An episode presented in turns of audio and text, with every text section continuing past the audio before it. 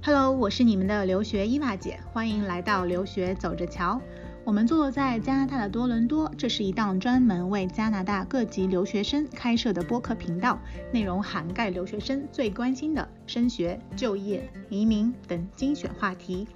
如果你渴望提高英语水平、选对大学、提前了解就业以及规划毕业后的移民，那请你继续收听我们留学走着瞧。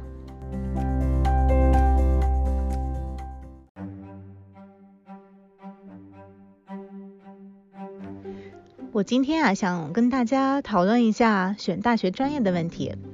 我们说十年树木，百年树人，出国留学可以改变命运。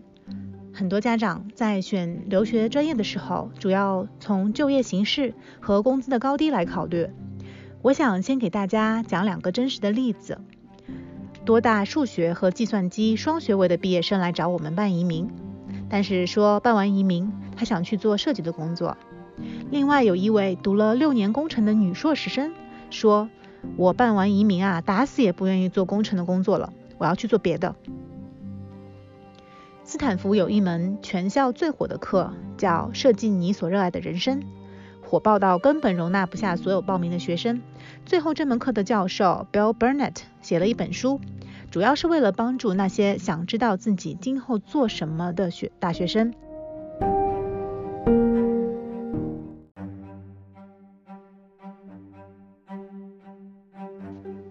这本书的核心内容是建议培养学生的好奇心，建议学生要多了解、多探讨，并做各种尝试和试错。再说大学专业的选择，我建议从高二就要开始做，而不是在中国高考前用一顿晚饭的时间和父母把这个志愿给填了。在加拿大，我建议最好高二十一年级选专业。高三十二年级选学校，对于专业的选择是从未来的工作倒推的。那么，到底我们的高中生怎么知道自己该做什么工作呢？我建议使用职业规划的资源做一些测试，哪怕付费也是值得的。这些测试基本是从学生个人的能力、兴趣和价值观来找出适合的工作，非常值得做一下。另外就是有个预测说，未来的工作百分之五十的工作名称是现在所没有的，那么培养学生的素质和能力就很重要了。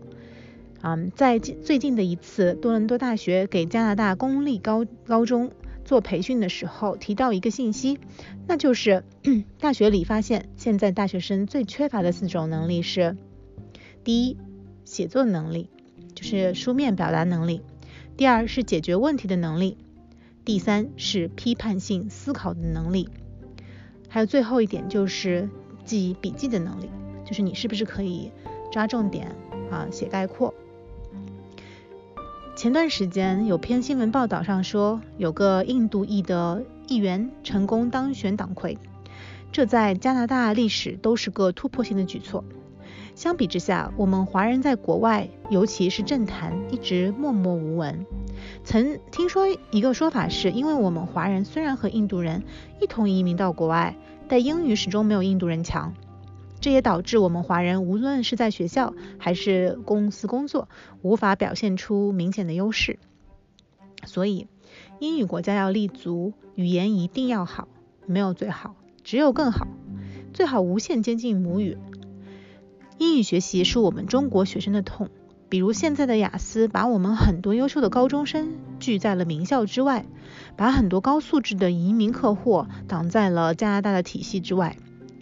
学习英语，我有很多话要讲，因为我自己刚来留学的时候，也深受英语不好的伤害。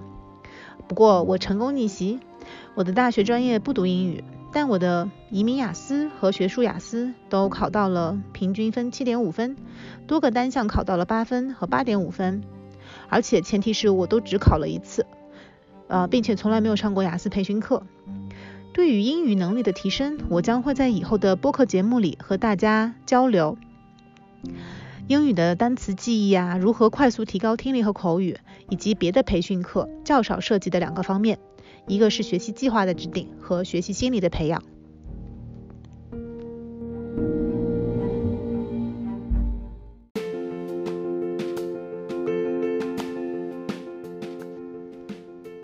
留学是一场孤独的西天取经